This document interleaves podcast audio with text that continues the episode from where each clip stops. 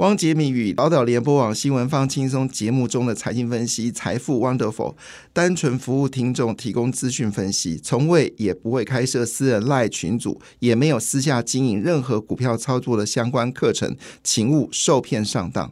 大家好，我是汪杰明。你现在收听的是 Wonderful 财富 Wonderful，麻烦你一定要订阅哦，并且打开小铃铛，叮当叮当，绝对让大家啊吸收最新的国际情势以及台股的发展，在理财投资上面也有杰明最新的知识跟观点哦。好，那回到了就是国际市场，在昨天的股票市场呢，啊表现则是一个涨跌互见的方方向哦。那么特别是在这个。亚洲股票市场呢，那么这个印度股市呢是持续的上涨，不过涨幅呢是有缩小，但比前天下跌总是好啊。那涨了三十三点。那么据了解呢，印度呢也开始进入到民主选举了。那么他们也是期待在民主选举之前呢，一定要赶快卡位印度哦。所以印度呢已经看到资金有流入的一个趋势，而跌最多的是新加坡股市哦，跌掉了一点三九个百分点。欧洲股市呢，依旧呈现了涨跌互见的一个状态。那么英国股市下跌，跌了零点一一个百分点，而德国跟法国股市呢，则是一个上涨的格局。法德国股市上涨零点五一个百分点，法国股市呢，则上涨了零点六九个百分点哦。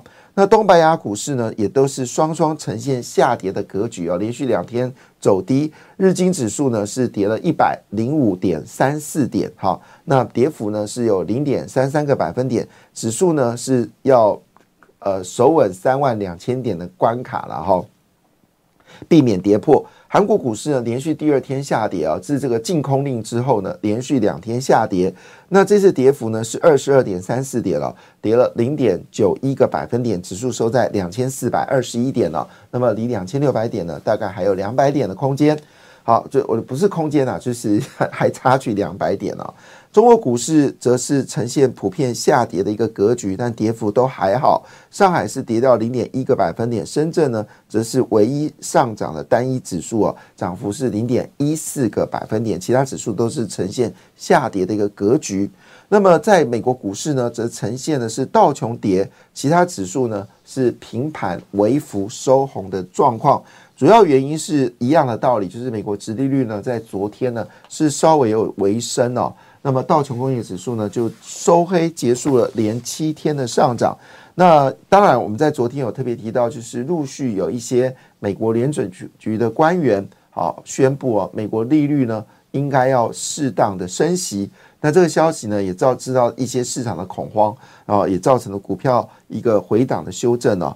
当然，这些鹰派的言论呢，基本上是。也在股票上涨的时候呢，也提供了一个稍微休息的一个状态。但是对未来的市场来看的话呢，恐怕还是充满了新的想法。那么昨天台股在所谓的高价股的带动之下呢，依旧稳定的向前行哦。好了，等会有关台台股部分，我再跟各位做报告啊。那么在昨天呢，日元汇价呢又贬破了一百五十一块啊。那么兑换美金是这一周里面的低点啊。那么原则上面呢，就是日本还是没有没有要停止宽松货币的政策，所以以这个角度来说，全世界都升息，日本不升息，哈，维持宽松货币呢，成为比较市场竞逐的焦点啊。那因为呃最近美元的状况呢，就没有相对以前那么强势，背后原因当然就是美国殖利率已经开始走低了。那欧元收在一点零七九，哈。那么日元呢，则收在这个一百五十一块附近啊。那么英镑呢，则是创下七周的高点呢。那么在昨天稍微跌了零点一一个百分点，现在一点二二八六美元换一块英镑哦。那我们知道英镑在这一波呢，去年的时候最低曾经跌到了一点零九元，这个英美金兑换一块英镑嘛，哈。那现在已经回到了一点二二八六。那么澳洲的通膨一直没有办法控制住哦，所以澳洲决定要升息，但这个升息呢，并没有让澳币上涨，反而澳币是一个下跌的格局哈。那么这个我们就继续观察整个原物料货币有没有机会走高。那么昨天呢，当然整个石油价格呢，基本上是正式跌破了八十块美金一桶啊。昨天油价已经正式。跌破了八十块美金一桶啊，那么基本上是以暴跌的方式做下跌的格局。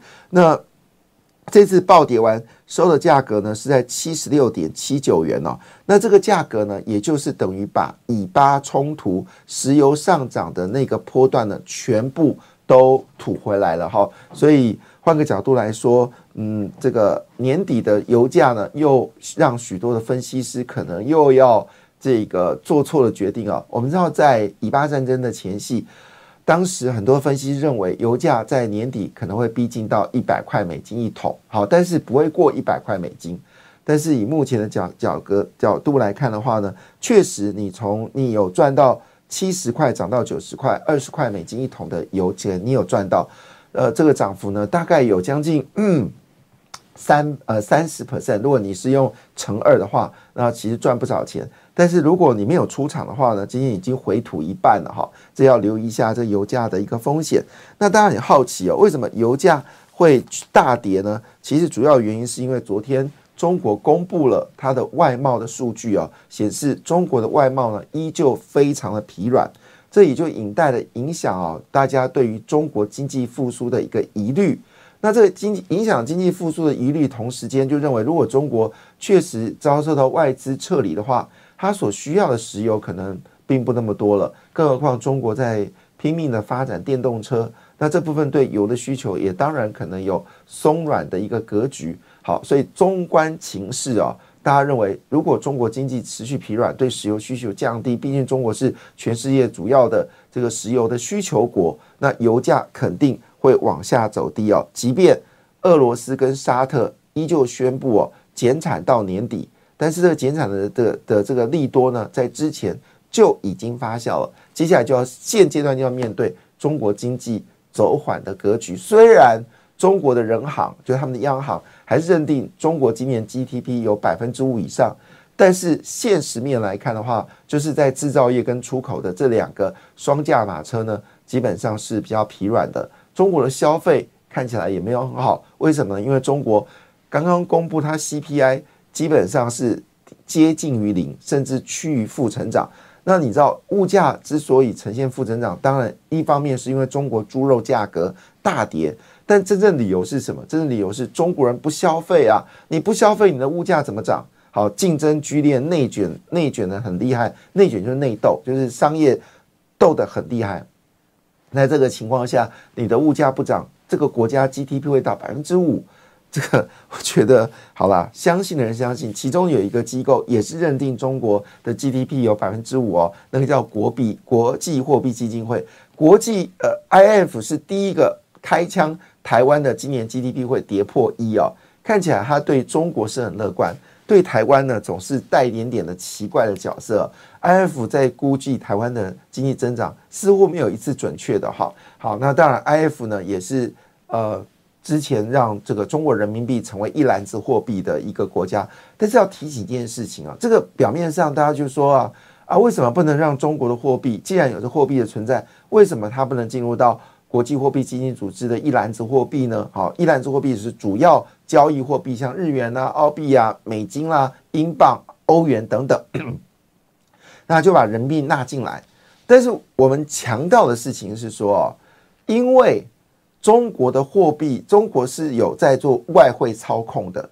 那能够纳进到所谓主要货币里面，基本上认知呢是没有人行的介入，好，没有央行的介入做货币的操作。当然，美国也有试图操作货币，但是呢，他说美国的这个呃联准局呢，并没有在实质上在货币市场买进卖出货币。好，它是用所谓的政策方面，比如印钞票这些方式，来让货币有不同的一个波动。但是中国不是，中国是直接在外汇市场直接操作啊，管制。好，这个是不同的逻辑。所以我们当然可以说啦，美国其实有操作汇率，但是美国的做法是以所谓的货币政策的方式来执行，而不是实质买进。那台湾的外汇。台湾的央行呢，好，依旧被美国列为观察名单。好，是因为我们有实质上面用货币好进出去做货币的操作。当然，我们的央行就喊冤呐，说哎，没有啦，我们只有主贬呐。好，我们只有主贬，那主贬呢，其实就是符合美国的希望嘛。美国希望台币不是说能够升值嘛，来降低这个美台的贸易关系。如果这样讲，那么央行你就错了。其实只要你有牵扯到货币去买卖、操作货币，不论你是主升还主贬，在美国的认知，你就是进入观察名单。好，就是这么简单。好，那当然。呃，央行也会说啊，美国也有操作货币，而这个央行这么大的一个组织这样讲也很奇怪哦。人家并不是真正的由联准局拿钱在市场上买卖货币，人家没有这么做，人家是用印刷钞票的方式来影响货币，所以这并不是所谓的实质去操作货货币哦。好，那这部分呢，当然就值得去观察了。那台币呢，当然随着外资。呃，如果在这两天稍微休息一下呢，台币要升破三十二块，可能短期还不太可能哈。好，另外一件事情呢，当然就是有关呃好消息又来了哈。那我们之前呢跟加拿大呃签了一个投资保障协议之后呢，我们现在也要跟英国签署这个跑投资保障协议哦。那么没想到加拿大呢是后发先至哦，现在英国要超美感感呃感应哦。好，当然我们。啊，看到了昨天美国股市呢，其实在费半指数跟纳斯达克都是微幅收红的一个状态。当然涨多之后呢，现在做一个适当的休息也是很正常的。当然，大家最关心的还是在于台积电哦。那么台积电昨天呢，在美国股票市场呢是下跌了零点四四个百分点，连电跌幅比较大，跌了一点九七个百分点。最近呢，连家军哦，包括系统在内啊。都遭受到卖压哈，系统台阳等等，好，都遭受到卖压，好，所以留意一下联电现在的所有的这个相关集团呢，涨多之后呢，已经开始修正了，所以你握有联电相关的股票呢，可能短线上面有获利，还是先入袋为安哈。那至于要加码呢，先等一下哈。外资最近对联电家族呢。因为涨多之后呢，已经开始有卖出的动作哈，这是最新的一个发展。股票市场就这样子啦，有涨就一定有跌。好，那有跌当然也就会有机会上涨，所以很正常，不用太多的疑惑。只是说有获利好就了结这件事情是一个很重要的事情，不论你是放空还是做多，好有赚到钱钱到口袋里才是真的哈。好，那 回头一件事情呢，来看一下昨天美国的主要股票市场。哪些股票的涨跌呢？好，其中辉达跟 MD 呢都呈现上涨的格局哦。那么辉达是上涨一点三五个百分点，而 MD 呢只是上涨了零点一二个百分点。好，那另外部分呢也包括了像是台积电的 周边厂商应材哈，昨天是上涨的，呃，涨了有一点七六个百分点。美光是微幅修正的零点七一个百分点哦。那最近表现最强的是微软哈，那微软因为这个新的 Open AI 的这些产品呢，股价表现的非常强劲哦。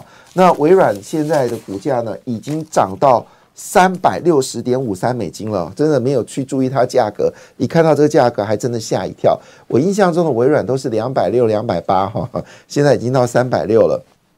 所以这次 Open AI 呢，确实让整个微软股价呢表现得非常好。今年来呢，微软的股票呢已经大涨了五十个百分点，市值高达二点六八兆美金啊，是仅次于苹果。那主要原因是因为 Open AI 呢在十月六号呢举办了首场发表会，那么其中就是大家所关心的新版的这个 GPT Four Turbo。好，那未来也包括 GPT 四点五跟 GPT 五点零呢。陆续会公布出来。那微软同时间呢，呃，受惠于目前为止啊，整个游戏呃状况，游戏的市场又开始回温哦，所以呢，它跟一家公司呢叫 Inward AI 呢签了一个合作协议哦，将来要发展新的 Xbox 的游戏开发，所以以后游戏也有 AI 的功能呢。哇，这到底是怎么回事呢？好，那当然我们都知道，微软股价呢，在今年年初的时候是两百二十五块美金，现在已经涨到了三百六十点五三块美金啊。那当然，微软的上涨也其实对于 AI 股来说的话，也都有一些帮助嘛。哈，那台股呢，连续第六天收红啊，算是一个相对强势的上涨，而且在收红的过程当中呢，也经历到全球股市下跌哦。所以资金回流应该是蛮明显的，但是比较特别的事情是呢，成交量呢也已经开始有放大的格局，量在价涨。其实看股票市场，很多人问我说，我买个股哈，我大方向该怎么进出哦？那其实有个指标也是大家所关心的，就是在股票上涨的过程当中呢，它的量呢会慢慢的放大。当你发现到，诶，我现在股票的量呢，好像比前一的量呢减呃有缩小，甚至跌破了五日均量。通常就是一个讯号，你可能要做出场的动作了，因为量走价跌，好量多价涨，这是我们在做股票市场里面好它最基本的原则。所以常常会有人问我说，我是不是该出这档股票了？其实唯量试问，好，就是说你就看嘛，如果它的量没有再比前一天更多的时候，其实你就可以做一个决定，把它卖出了哈。如果你做短线的话，当然长线回归基本面哈，因为呢。有时候像比如说，我有一些朋友金项店哈，他在听我之前分析金项店的时候呢，就跳进去买了，买在十三块，然后呢涨到二十六块，他觉得涨一倍了，很开心啊，还有很开心有哦，金项店也赚掉了，赚到了，他就决定卖出，好，那一次出清股票，好，然后金项店就涨到两百多了。那我有些朋友更好玩，我记得在阳明九块钱的时候，我曾经有发布一个讯息说，阳明九块实在太便宜了，这时间点其实加减买一些。然后有一个电视台的一个助理啊，啊，就是执行助执行制作，他就问我说：“啊，金明哥，那个阳明到底可不可以买？”我说：“可以啊。”然后呢，这位小女生呢，就是十三十三块介入哦。超级便宜，十三块介入，然后嘣嘣嘣涨到二十块，他好开心哦！就在二十块、二十一块的时候全部出清，后来就涨到两百块。人生很难说了哈，就是你还是要回长线，还是要回归基本面，这个没得说。但短线操作上面，好，那量如果一旦缩了，哈，肯定就要站在卖方。那最近的量呢，其实是呈现一个量涨，呃涨。呃，量增价涨的格局哦。那昨天成交量已经接近到两千七百九十五亿，但我要提醒一下，台湾在三千三百亿到三千四百亿，就是一个相对危险量啊，这个是。大家所提供的一个参考。那昨天当然最强的股票就联发科了。联发科呢，整个领军 AI 概念股全面走高。那联发科已经有正式跟大家说，以后不要只关注我们，只在手机晶片有非常强大的表现，一定要关注我们已经介入到 AI 跟汽车领域哦。那昨天包括红海跟台积电都有上涨。那么整个成交量呢，电子股的成交量。达到一个警戒值哈，七十七点零五个百分点。那通常呃电子类股占比到七成以上，好，这个就是多头量，但也是一个风险量，表示短线有过热的一个状态。好，但是呢，昨天是由联发科来做发动的，当然也带来好消息。其实一晃眼之间哦。如果低档没有买的人，在前头回头来看这些价格，坦白讲是有一点吓到。那昨天呢，我们在前呃前天还是大前天的时候，我们就提醒大家了，川湖已经动了。那么川湖呢，其实在上一波的第二第二就第二阶段，好，第一阶段当然是由广达、伟创啊发动的哈，还有技嘉，好，那是第二波呢是由川湖发动的，因为川湖。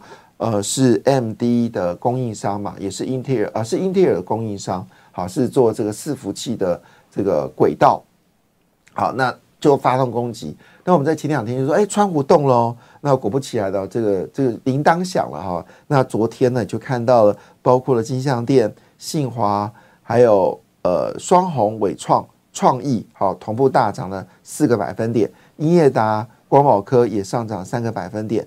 那虽然说千金股还是十一档不变，但是呢，现在 M 三十一好跟这个联发科呢，似乎有机会变成是第十二个高呃千金股跟第十三个千金股。现在市场认为呢，是有机会上看到十三家甚至到十四家的所谓的千金股哦。那过往台股的多头呢，就是千金股越多。多头就越多哦。那现在 M 三十一呢，已经到九百九十二块，基本上离千金股非常的接近哈。那当然，在昨天其实关心的焦点不是只有刚才讲的川湖啦，还有这个呃，就是联发科啦，啊，还有光宝科啊，其实也看得出来，就是有各很多的股票都开始有往上走高，可是市场啊就开始提出了警讯了哈。就是有些股票呢，它的这个周转率已经有偏高的格局哈，也偏招格局。那这里有特别点名的，包括呃之前分析师在我们这边讲的银广、融群、优群哈，还包括了银邦、三富、成名店、兆利、红宝、创威、实权、富桥、华泰、双红、嘉邦哈，这些呢都有短线过热的一个情况啊。那也是呃，分析师准备啊，跟大家所报告的事情啊。如果我刚才有念到你的，你已经有持有股票，当然，第一个恭喜你啦，都有赚到钱。第二件事呢，你要考虑到周转率已经有偏高的过程了，已经投机买盘了，已经介入，要留意这个风险。好，那有关川服哦，川服第四季的营收好可能会增加三十一个百分点，主要是一冷型的 AI 伺服器的发展趋势。那李阳给川湖的目标价呢是一千一百七十元哈，一千一百七十元。那摩根斯丹利给川湖的目标价呢则是一千一百元哈。这是呃目前为止呢两家主要的券商对川湖的一个呃这个目标价。世星 KY 呢在花旗部分呢是喊到了三千零八十块，汇丰呢是三千一百八十元哦。那大摩呢则只有两千八百八十元。但是呢，他说，如果呃，他如果拿到了谷歌的 TBU 的专案呢，则股价呢，则是目标价是三千三百元。那我们知道，谷歌的 TBU 的计划呢，是要跟 GPU 对决，好，可能会成为台积电在 AI 伺服器晶片当中第二大的这个呃晶片的，就是 AI 这一块里面第二个买盘，好，就是晶片制作第二买盘，这是呃，就是就是在 AI 的需求里面。那同时间呢，也会是台湾伺服器的第二大的这个呃供给商啊需求商啊，就是我们伺服器帮他做嘛哈。所以如果现在的状况就是四星四星，那但是问题来，四星可不可以拿到谷歌的 T P U 呢？啊，我们不做设想。不过换换个角度来说，今天你要交给台积电认证啊。那你当然都需要世新的帮忙。好，那尾影也是很热的话题嘛，哈。那尾影的股价呢，在最近呢，突然之间有明显的上涨，一晃眼啊，昨天已经涨到一千八了，哈。那之前曾经跌到一千四，好，没有上车的，现在可能已经二晚、二、二、二二晚，哈。那都只注意到它的营收。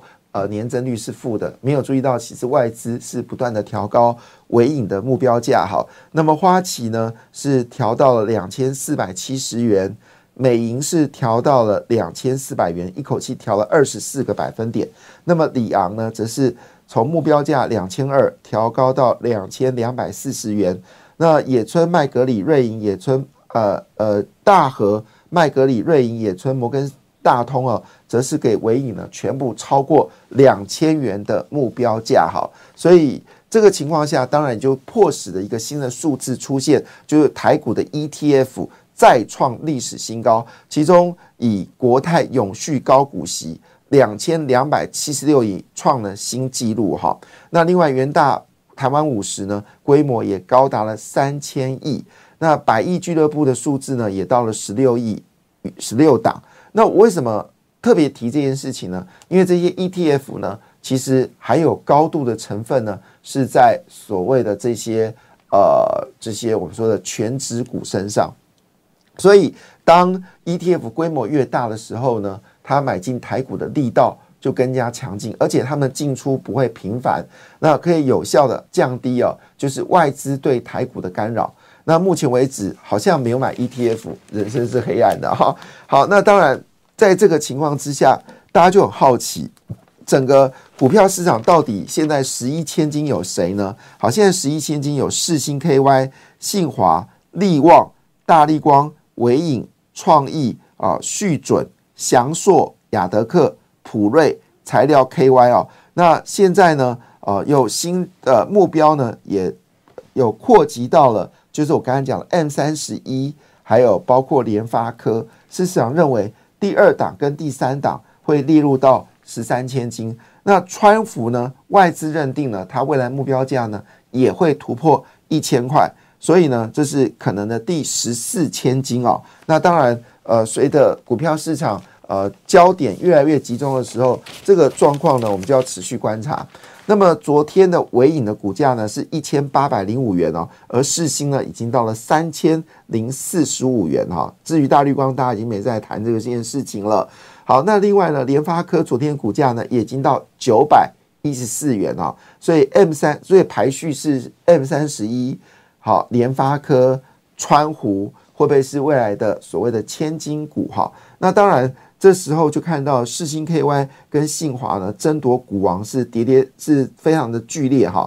昨天的信华呢一口气大涨了一百二十块钱呢，股价已经攻到两千八百五十元。相对于世星 KY 呢，虽然它股价是三千零四十五元，是目前的股王，但昨天呢只涨了四十五块啊。所以业信华呢有非常大的一个冲刺能力哦。那其实外资呃有很多是押宝世星哦，是台湾的股王。当然，昨天最关心的焦点还是在广达了。广达昨天收在两百一十五元，涨了十一块钱呢。另外，当然也不能小觑，就是华泰。华泰呢，自从拿下了新超伟哈呃美超伟的订单之后呢，股价呢是一路往上走高啊。美超伟，美超伟是全球第三大的伺服器的这个呃品牌厂商，是自己有品牌的。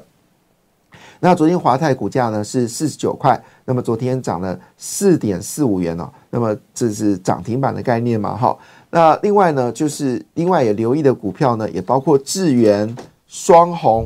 那在升级股是耀华药跟合一。不错过，感谢你的收听，也祝福你投资顺利，荷包一定要给它满满哦。请订阅杰明的 Podcast 跟 YouTube 频道财富 Wonderful，感谢谢谢 Lola。